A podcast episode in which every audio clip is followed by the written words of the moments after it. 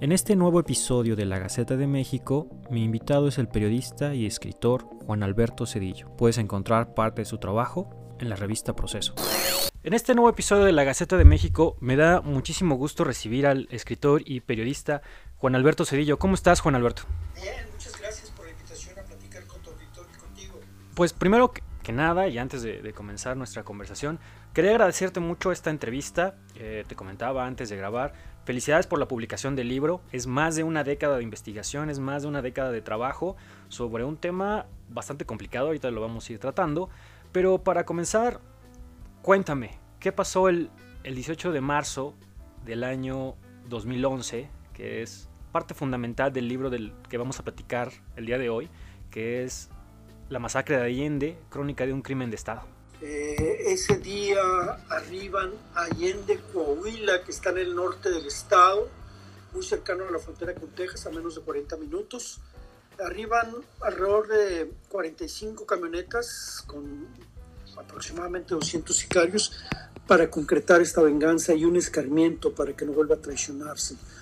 Eso no nada más ocurre en Allende, paralelamente están sucediendo lo mismo en Piedras Negras, en Acuña, en Monclova, en Sabinas, Musquitz, etcétera. Todo el norte de Coahuila hay un despliegue inmenso de eh, sicarios zetas para capturar a todas las personas que estuvieran relacionadas con tres personajes que se llaman Héctor Poncho Cuellar, eh, eh, perdón, Alfonso Poncho Cuellar, Héctor Moreno Villanueva, José Vázquez y un tercero que era el menos importante que se llama José, José Luis Garza Gaitán. Ellos eran sus operadores del tráfico de drogas. Ellos los habían reclutado en el año 2005 aproximadamente y los habían puesto a trabajar para ellos para eh, llevar a cabo el tráfico de drogas, porque ellos desde antes que llegaran los Zetas allí estaban actuando como operadores por la libre y eran muy eficientes, muy buenos para cruzar la droga a los Estados Unidos, así es que los pusieron a trabajar para ellos. Luego la DEA ubica su contacto en, Dallas, José Vázquez, y los obligan a colaborar con ellos entregando los números de los líderes Zetas para capturarlos. Eh, entregan esos números de celulares la DEA los manda a una organización suya orquestada por ellos en México, que era una unidad de operaciones sensibles, y desde esa unidad se filtran los líderes Z que alguien los está traicionando. Entonces, eh, Z40 y Z41 deciden ir por ellos, ellos huyen a, a, los Estados Unidos y entonces ya, como no los capturan, se van contra sus familiares. Durante varios días están levantando gente en Allende con ayuda de la policía y los testimonios y lo que recolectamos en el libro, porque el libro se propone crear un padrón de víctimas, ya la cifra se confirma que son cerca de 300. La, Fiscalía de Coahuila siempre manejó al principio 28, luego subió un poco y había mucha contradicción en las cifras. En estos 10 años y más recientes que las víctimas comenzaron a hablar, pudimos tener un padrón de que en todo el norte de Coahuila, durante ese, esa fecha que inicia el 18 de marzo del 2011, y durante varias semanas se llevaron a cerca de 300 personas y todas ellas están desaparecidos. Hay testimonios que los asesinaron, que los incineraron y los desaparecieron. Eso es básicamente la esencia del libro. Totalmente. A ver, y hablas de un tema que es muy delicado porque realmente yo creo que la masacre de Allende es el cúmulo de fallos históricos, y lo mencionas en una parte del libro que se van acumulando historias de los nexos del crimen organizado, y digámoslo así, el cinismo o desdén a veces del Estado de decir yo no voy a participar, yo no me voy a involucrar cuando no me convenga o cuando me convenga sí. Y también habla sobre una buena medida la, presión del gobierno del norte sobre cómo el gobierno mexicano debe enfrentar estos retos. Pero antes de profundizar con, esos temas, me gustaría también que habláramos del final de un poco del libro, que es la crónica de tus primeros días allá en, en Allende, que no llegas inmediatamente. Pero dime, a ver, ¿cómo fue llegar a un lugar que sufrió tanto, con gente que realmente vive esto en, carne propia, que realmente es muy complicado conseguir entrevistas, que es muy complicado conseguir información relevante, que muchos no quieren hablar, porque ya saben las consecuencias de lo que significa hablar.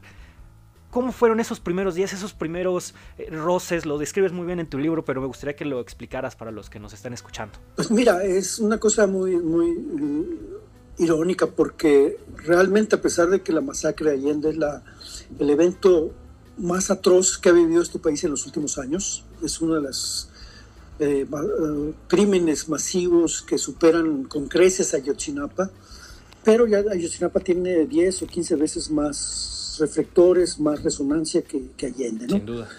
Pero una cosa que es muy importante que el auditorio conozca es que la masacre de Allende se comienza el 18 de marzo del 2011, pero luego a pesar de un gran despliegue, denuncias, llamadas, se mantiene oculta por los cómplices, que era el gobierno de Coahuila, los militares y las autoridades, se mantiene oculta durante casi dos años. Durante casi dos años no se conoció, no se publicó, no se dijo absolutamente nada hasta que el gobernador Rubén Moreira, ya que se había ido su hermano, que es responsable de esto, menciona que va a haber una investigación. En toda esta parte del de, noreste yo me ubico siempre en Monterrey, viajo a Tamaulipas, viajo a Coahuila, y en esta parte ya sabíamos que había ocurrido algo muy grave en, en, Allende Coahuila y en el norte del estado, pero no teníamos certeza de qué había pasado. Se, se empezaban a circular fotos de las casas destruidas, se hablaba de una venganza, que un contador de los Zetas había huido.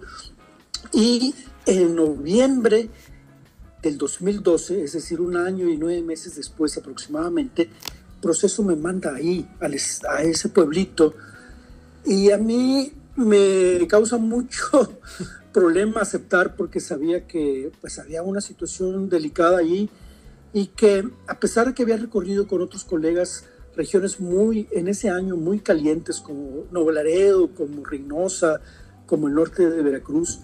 El problema fundamental era que no es lo mismo llegar a una ciudad tan grande como Reynosa, donde hay un millón de personas, que hay muchas situaciones eh, atroces del crimen organizado, que llegar a un pueblito de solamente 22 mil personas, que todo el mundo se va a dar cuenta que estás ahí, que sabes que está controlado por el crimen organizado. Bueno, pues este, con la actitud cristiana, como lo digo ahí, de que sea lo que Dios quiera, pues voy con una colega y entramos al pueblo. Desde que entrabas al pueblo había un retén integrado por miembros del crimen organizado que te preguntaban a qué ibas. Como si fueran policías, ellos así armados, sin despistar nada ni nada. Entrabas ahí y te pedían una credencial, identificación, etcétera, etcétera. Cuando yo llego en mi carro, no hay ese retén sobre la carretera, sino están a un lado comiendo. Me ven pasar y reportan con sus frecuencias de radio que acaba de entrar un auto modelo tal, placas tal y placas. Me imagino que eso dijeron. Y ya estando en el pueblo te das cuenta de que la mayoría de la gente no va a hablar. Tengo una experiencia con un contacto que llevaba, nos corren, porque era un miembro de la iglesia, nos corre la iglesia cuando le preguntamos que queríamos que nos contara qué había pasado y se volvió extremadamente difícil. Te dabas cuenta de que era, estabas en un territorio que a pesar de que ya había pasado año y medio, la gente no quería ni siquiera recibirte, ¿no? Claro. Y entonces esa fue la primera vez que yo estuve en Allende y era la primera vez que un periodista estaba ahí. De hecho, te repito, la masacre no se había publicado absolutamente nada. El primer reportaje, muy limitado, muy poco profundo en el sentido de que había pasado, lo publico en proceso en diciembre del 2012. Se llama El Apocalipsis en Coahuila, contando lo que pude ver, lo que ya había recolectado anteriormente y un testimonio de una persona que venía a Estados Unidos que había regresado al pueblo y que contó lo que escuchó. Fue muy, muy, muy estresante porque ahí traía los halcones todo el tiempo que andaba ahí en el pueblo, recorriendo el pueblo. Entiendo porque ya tenía mucha experiencia cubriendo el crimen organizado pues que a ellos lo que más les preocupa es que no entre la contra, como le dicen, que no entren los rivales. Obviamente no se van a detener a cualquier persona que entre al pueblo, no, eso no pasa. Realmente ellos están vigilando para sentir que no eres policía, que no eres un miembro de los rivales.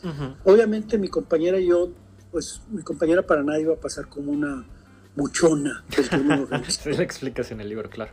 Y entonces yo eh, podría parecer un malandrillo, pero tampoco era un jovencito. Y entonces eh, siempre ellos están viendo que también los periodistas están proscritos, eso sí. En esos lugares tú no puedes sacar libretas, no puedes sacar cámaras, no puedes sacar grabadoras y tienes que hacer un periodismo que se limita a pasear como un simple turista, sin preguntar, sin investigar, sin que ellos vean que tienes un interés, porque entonces sí, ahí sí van a ir por ti. Totalmente. Te van a levantar, te van a interrogar y si saben que eres periodista, quizás no la libres, ¿no? Y entonces fue una situación muy difícil esa primera instancia porque ellos todavía estaban ahí. Ahí estaba todavía, ahí, allí vivieron los hermanos Treviño Morales, ahí controlaron el pueblo durante un tiempo, allí organizaban cabalgatas. Yo no sabía eso. Cuando voy, todavía ellos tienen mucha presencia ahí y fue un milagro que pudiéramos salir con vida. Totalmente, lo, describes muy bien a los que nos están escuchando. Los invitamos a, comprar tu libro, a adquirirlo, a leerlo. La verdad que es eh, una joya en recopilación y en trabajo de investigación. Y personajes que mencionas y que me resulta muy interesante, vámonos como de lo particular, ya luego vamos hablando de otras generalidades. Los hermanos Moreira, creo que son algo fundamental en este relato, fundamental sobre todo toda su estructura de gobierno y algo muy particular que no se menciona en tu libro evidentemente. A ver, uno de los Moreira publicó hace poco un libro en el que dice, nosotros tenemos la estrategia para resolver el crimen organizado. Y a mí con lo que veo y luego lo, que dice el ahora diputado Moreira, pues me genera tremenda contradicción porque él dice que rescató Coahuila y en buena medida otros estados dicen, vean el caso de Moreira, vean el caso de Coahuila, vean que si eso sí funciona. Y luego ves algunas de las violaciones que se cometieron y algunos de los trabajos de investigación que tú has publicado y que en el libro también se presentan, pues dices, entonces, ¿quién diablos tiene la razón? Va, va, tengo una respuesta muy clara para eso. eso. Mira, primero los Zetas arriban a Coahuila en el 2005. Ellos se están expandiendo de Tamaulipas, son el brazo armado del cártel del Golfo y quieren tomar plazas que no tenían. Y la, la ciudad de Piedras Negras se vuelve muy estratégico por ellos. De hecho, la convierten en su principal pasa para cruzar la droga a los Estados Unidos con estos narcotraficantes que habían reclutado y que los pusieron a trabajar para ellos. Para este libro a mí me toca asistir, lo pude escribir a partir del 2013, conocer todos los detalles que no había conocido la primera vez. Me toca asistir a cubrir una serie de juicios para el proceso en la ciudad de Austin, en la ciudad de San Antonio, en la ciudad de Brownsville y otros más. Allí en Austin tengo la, la suerte de que están compareciendo los miembros de los Zetas que pusieron a trabajar para ellos y otros más y cuentan qué había pasado en Allende. Y entre lo que cuentan ellos es, por ejemplo, en el juicio de 2016 en la Corte Federal de San Antonio, uno de los miembros Zetas cuenta que le entregaron a Humberto Moreira en dos ocasiones dos millones de dólares para poder operar libremente en Coahuila. Es decir, le mandaron cuatro millones de dólares y luego otro miembro de los Zetas en su testimonio, que es, yo estuve ahí, porque en las cortes de los Estados Unidos no se aceptan testimonios de terceros, de que yo escuché, yo me dijeron, oí, se rumora. No, tiene que ser directo para que sea válido. Y él dice, es un líder Z detenido en Estados Unidos, dice, yo estuve presenciando cuando se armó una camioneta con maletas de dólares para Rubén Moreira. Ellos le mandaron cuando estaban todavía en el gobierno, dinero para operar. De hecho, ellos operan desde el 2005 hasta el 2014, 2016, impunemente en Coahuila. Coahuila, en efecto, tiene una gran eh, efervescencia en ese años de violencia. Hay una efervescencia porque resulta que como ellos controlaban toda Coahuila, sus rivales ya divorciados del cártel del Golfo, peleados con la familia michoacana, peleados con Sinaloa, van y les calientan la plaza, como se llama. Llegan los contras y empiezan a balasear, a matarlos, etcétera, etcétera, a matar a los policías que tenían a su servicio y durante un buen año de, de la administración de Rubén Moreira, por ejemplo, la laguna, donde Sinaloa está entrando por el lado de Durango, la laguna Torreón se convierte en la ciudad más violenta del país, superando a Ciudad Juárez y de repente se, se, reduce todo esto. ¿Qué pasó? Que eso es lo que Rubén Moreira nos quiere vender como su estrategia de seguridad. Después de la masacre de Allende, se les cae el negocio a los Zetas y empieza una división y empieza una autodestrucción de la organización. esa destrucción de los celcetas que tenían un control férreo en Coahuila y en otras partes, termina con la violencia no solamente en Coahuila. Por ejemplo, en esa, ese mismo año, ese mismo periodo, donde Rubén Moreira dice mi estrategia de seguridad funcionó, lo podría decir Nuevo León. Nuevo León tenía exactamente la misma situación de violencia y se reduce drásticamente. Se reduce drásticamente, incluso en Tamaulipas, donde nunca baja la violencia, se reduce porque los Zetas en este conflicto armado entre ellos, divisiones, se reduce la violencia, no por la estrategia de seguridad, sino por la autodestrucción del propio grupo, que después se transforma en cártel del noreste ya totalmente debilitado. Y en efecto, como Humberto tenía un acuerdo con ellos, que se rompió cuando matan a uno de sus sobrinos y en venganza él mata al hijo de Humberto Moreira, Rubén utiliza miembros del crimen organizado para combatir a los Zetas pone la policía estatal a unos mandos que habían estado en Tamaulipas y forman a los gates. Y los gates son utilizados para parar la venganza que quiere lanzar Z42 contra Humberto Moreira. Y entonces empieza a suceder en Coahuila un cambio en la modificación de la violencia, de cómo se registra la violencia, porque, por ejemplo, acabo de solicitar a la Comisión Estatal de Derechos Humanos sus estadísticas de denuncias contra los gatos. Porque cuando se reduce la violencia en las cifras es porque se redujo las estadísticas de denuncias o de carpetas de investigación en la policía judicial, en los ministeriales, en las policías, en, en los asesinatos. Sin embargo, tenemos una reducción de las denuncias, son las cifras que utiliza Rubén de asesinatos, pero sube drásticamente las denuncias en derechos humanos. Hay 2.000 denuncias por año de violaciones, desapariciones, y etcétera, etcétera. En realidad no se redujo, hubo un cambio de dónde se estaba reportando la violencia y la violencia siempre se ha repartido, siempre se ha reportado en las estadísticas de los de las procuradurías y no se revisan las estadísticas de las comisiones de derechos humanos. Aquí bajaba, pero acá subía. Y en efecto, se hay una reducción drástica porque en realidad la violencia que generaban los Zetas se reduce cuando ellos se autodestruyen, cuando se dividen. Exacto. Y ocurre en toda la región, no nada más en Coahuila. Sí, totalmente. A ver, otro tema que tocas y que me resulta eh, fascinante, pero al mismo tiempo es trágico, es la relación de Estado, bueno, del Estado mexicano con la DEA muy particularmente, porque es a través de esas filtraciones de información de la DEA y el Estado mexicano que ocurren muchas de estas tragedias. Me gustaría que nos explicaras parte de esta tragedia y por qué sucede tanto. Parece que no quiero ser, a lo mejor sí un poquito idealista, pero sí necesitamos coordinación y cooperación de inteligencia para resolver estos problemas. Pero ¿qué pasa que siempre hay filtraciones?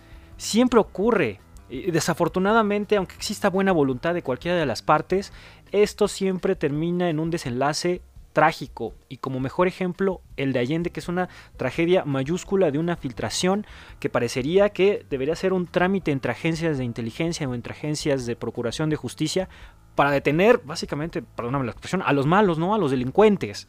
¿Qué pasa? ¿Por qué ocurren tanto estas tragedias? Mira, primero había que poner un poco los antecedentes porque en el periodo de Felipe Calderón eh, empieza la mayor coordinación entre el gobierno de los Estados Unidos y el gobierno mexicano a través de la iniciativa Mérida. Es correcto. Si uno quiere tener una visión muy clara de cuál era la cooperación, cuáles eran los acuerdos, cuál era el día a día de cómo se estaba coordinando el gobierno de los Estados Unidos y el gobierno mexicano, ahí están los documentos en el portal Wikileaks, donde uno puede leer eh, los reportes del embajador Pascual, los reportes del Departamento de Estado, de la iniciativa Media.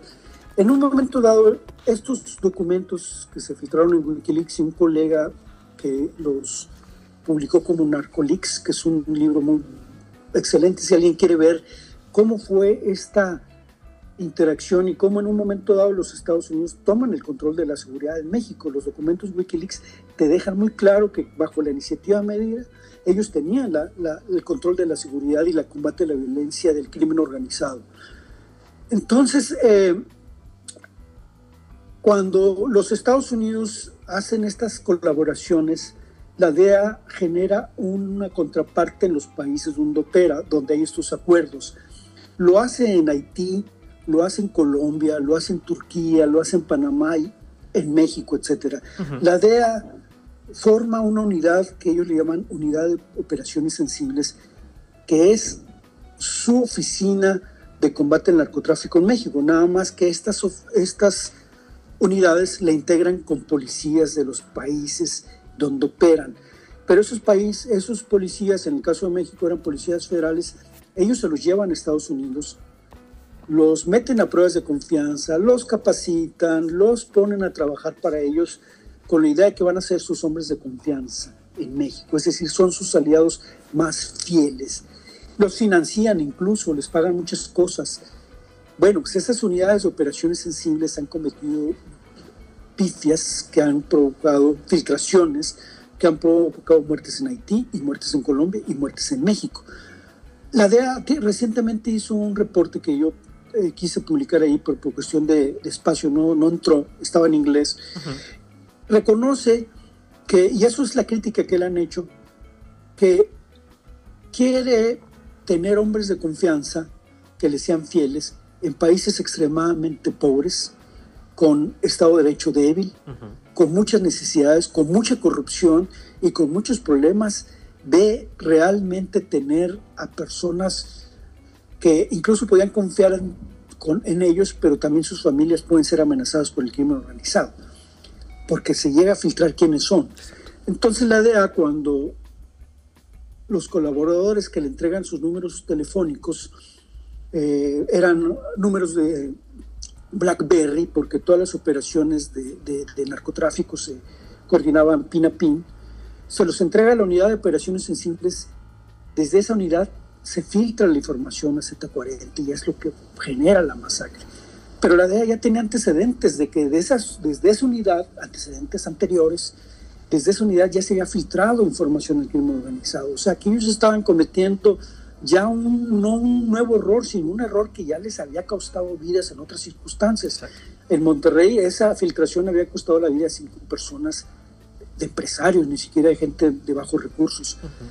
Y entonces, es decir, eh, esta colaboración que debería ser pues más o menos eficiente se convierte en el detonador de la masacre. La verdad que es una, una, tragedia que todavía es recurrente porque todavía vemos ese tipo de filtraciones y no, no veo que exista como mucha catarsis al respecto. A ver, algo que tocas y que ya, ya han pasado los años, llegó la administración de un señor que se llama Andrés Manuel López Obrador y fueron a pedir disculpas básicamente, lo mencionas en una parte de tu libro, fue la señora Olga Sánchez Cordero, fue el señor Encinas. Y creo que dejas un retrato muy claro de lo que significa la 4T respecto a estos temas. La señora Sánchez Cordero con todo el aparato que tú gustes de una secretaria de gobernación, el señor Encinas con todo el origen que tiene, básicamente fueron a pedir perdón, pero perdón y olvido, ¿no? Es decir, ah, pues una disculpa, pero ¿saben qué? Pues no va a pasar absolutamente nada. Y luego vemos las noticias de hace algunos días, de, a ver, el gobierno mexicano para desaparecidos, mira, vamos a cambiar los números, vamos a cambiar las cuentas, y ¡pum! Se ha cambiado, ya no tenemos tantas desapariciones, desapariciones en este país. ¿Qué opinas? Realmente, me gustaría que abundaras en este tema, porque realmente en el libro es bastante, bastante acotado, fue como una parte muy pequeña del libro, que yo creo que tienes una opinión muy particular sobre lo que significa la 4T en asuntos de este tipo y que el presidente cada día y cada mañana se niega a meterse a estos temas, no le gusta, a pesar de que todos los días se supone que a las 5 o 6 de la mañana tienen una reunión diaria. Mira, lo peor de López Obrador para mí es cómo ha tratado a las víctimas de la violencia. Claro porque yo estuve en, muchos foros cuando ellos estaban por tomar el poder, se reunieron, estos foros los encabezaba Madrazo, se reunieron con los colectivos de víctimas y les prometieron toda la ayuda del mundo, todo el dinero del mundo, todos los recursos del Estado para buscar a sus desaparecidos. Meses después, las comisiones estatales y nacionales de búsqueda ni siquiera tenían presupuesto para el agua, los papeles del baño de sus oficinas.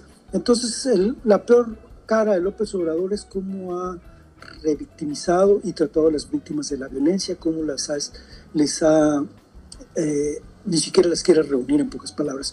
Pero el problema fundamental viene siendo de que arrastramos un vicio histórico la clase política en México, un vicio histórico que hace que esta violencia no se pueda resolver y es que tiene una incapacidad para entender que son políticas de Estado, para combatir el, el crimen y que son políticas de partidos o de gobiernos. En el, en el caso de lo peor de esta clase política es que esta violencia se sustenta en la complicidad de funcionarios de bajo, mediano o altos vuelos con el crimen organizado. No tendríamos este nivel de violencia si no tendríamos este nivel de complicidad, como queda claro con los Moreira, ¿no? Y con López Obrador sigue lo mismo. Podemos decir que con López Obrador la parte más corrupta de cómo se está protegiendo la violencia es que la Sedena se ha convertido en un cártel de cárteles. La Sedena tiene muchos generales, muchos oficiales corrompidos en las zonas donde operan los cárteles. Y entonces tenemos esta situación donde los criminales sienten un nivel de impunidad, porque por ejemplo la impunidad en, este sexenio del, crimen organizado y de los grupos, a mí me toca verlo en Nuevo Laredo con el cártel del noreste, los antiguos Zetas, se empoderan más a partir de una fecha que resulta paradigmática para el gobierno de López Obrador, que es cuando libera Ovidio en el Culiacanazo.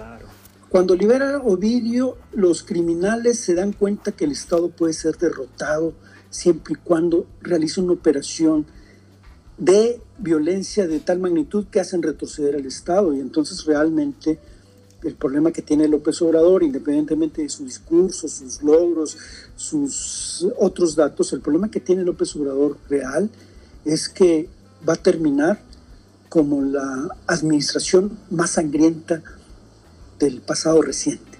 Es decir, llevamos 175 mil asesinados y entre desaparecidos que quiso desaparecer y asesinados, triplica las cifras de Calderón, que se supone que para ellos fue el sexenio más criminal. Y entonces, al final de su sexenio, porque le queda un año, López Obrador va a terminar con alrededor de 300 mil asesinados y desaparecidos. Esas son cifras de guerras. Esas no son cifras de un país que se supone que está en paz, de un país que tiene desarrollo. Son cifras de guerra que quieran o no, esas son las cifras que van a marcar su administración. Podrán ser muy declaraciones de sus logros, de que si el tren, que si no el tren, que si el otro, pero para la historia, porque son, porque la violencia es el problema número uno de este país, nos guste o no, genera extorsiones, genera cierres de comercios, genera desplazados, genera familias. simplemente la violencia es el número uno. Él se comprometió a bajarla con la Guardia Nacional, para eso utilizó todo el, el recurso de seguridad y no funcionó, ni modo. La historia va a ser muy cruel cuando termine su periodo, no inmediatamente, sino varios años después. se, nos está terminando el tiempo de que habíamos acordado para, para esta entrevista y se nos están escapando igual muchísimos temas que toca tu libro y que la verdad son eh, fascinantes de, analizar en diferentes puntos de vista. Pero me gustaría eh, concluir también con una idea muy particular que es, a ver, ¿qué pasa que los criminales, los grupos criminales encontraron algunas formas de, de cooperar, incluso de existir y prosperar? que hace que los estados, hablemos de cooperación sobre todo internacional, binacional, no lo logremos. Ellos tienen intereses en común, que acaso eh, los estados no tenemos intereses en común, no podemos cooperar, porque es algo que vemos recurrente, es decir, ellos encuentran alguna forma de cooperar, algún lazo que dicen, pues vamos a hacer deal, vamos a cooperar. Pero los estados nos está costando, está costando que esto funcione, ya, ya para concluir, Juan. Pues mira, esa es una respuesta que, perdón, es una pregunta muy, muy compleja que haces. Yo creo que no tengo una respuesta sencilla, ni existe una respuesta sencilla para eso. Es muy complejo. esta violencia que tenemos es multifactorial y por lo tanto también las soluciones son debería haber paneles expertos. Yo me sentiría muy poco eh, capacitado para dar una respuesta a lo que mencionas. bueno, a ver, desde tu punto de vista y con, conforme a lo que hemos estado hablando ahorita, ¿por qué al, menos en el, en el, particular caso, durante este momento de, los Zetas, se encontraban puntos en común? Es decir, sí lograron hacer muy buenas relaciones entre la región, entre personal de Sedena, entre personal de la policía. Y el Estado mexicano ahí sí. Mira, siempre ellos tienen esta capacidad de, pelearse, incluso estarse matando y luego acordar resolverse. Porque claro, y rápido. Sí, tienen esa, posibilidad, si sí hacen acuerdos, y sí hacen alianzas, y siempre incluso eh, buscan corromper, incluso en conjunto, si algo les facilita. A diferencia de lo que se piensa y de los mitos que se dicen, los narcotraficantes no llegan a las autoridades tan fácil, llegan a los operativos que les permiten operar, uh, a mandos regionales, jefes de guarniciones, jefes de zona, jefes regionales del ejército, de las autoridades estatales, y siempre están corrompiendo, siempre tienen esa protección. Incluso aunque no sea permanente, siempre están con el nuevo funcionario y pues eso es una habilidad que ellos han logrado y gracias a que la clase política es muy incompetente, no tenemos una solución para eso en este momento. Pues Juan, te agradezco muchísimo la conversación, felicidades por la publicación del libro, la verdad te deseo éxito en todos los proyectos. Estoy seguro que tienes más proyectos en, en, puerta. Y muchísimas gracias, gracias por estar en este espacio. No, pues muchas gracias a ti. Fue un gusto platicar contigo. Ya sabes que a tu disposición. Si hay alguna cosa que te pueda contribuir más, pues ahí está mi correo y seguimos en contacto.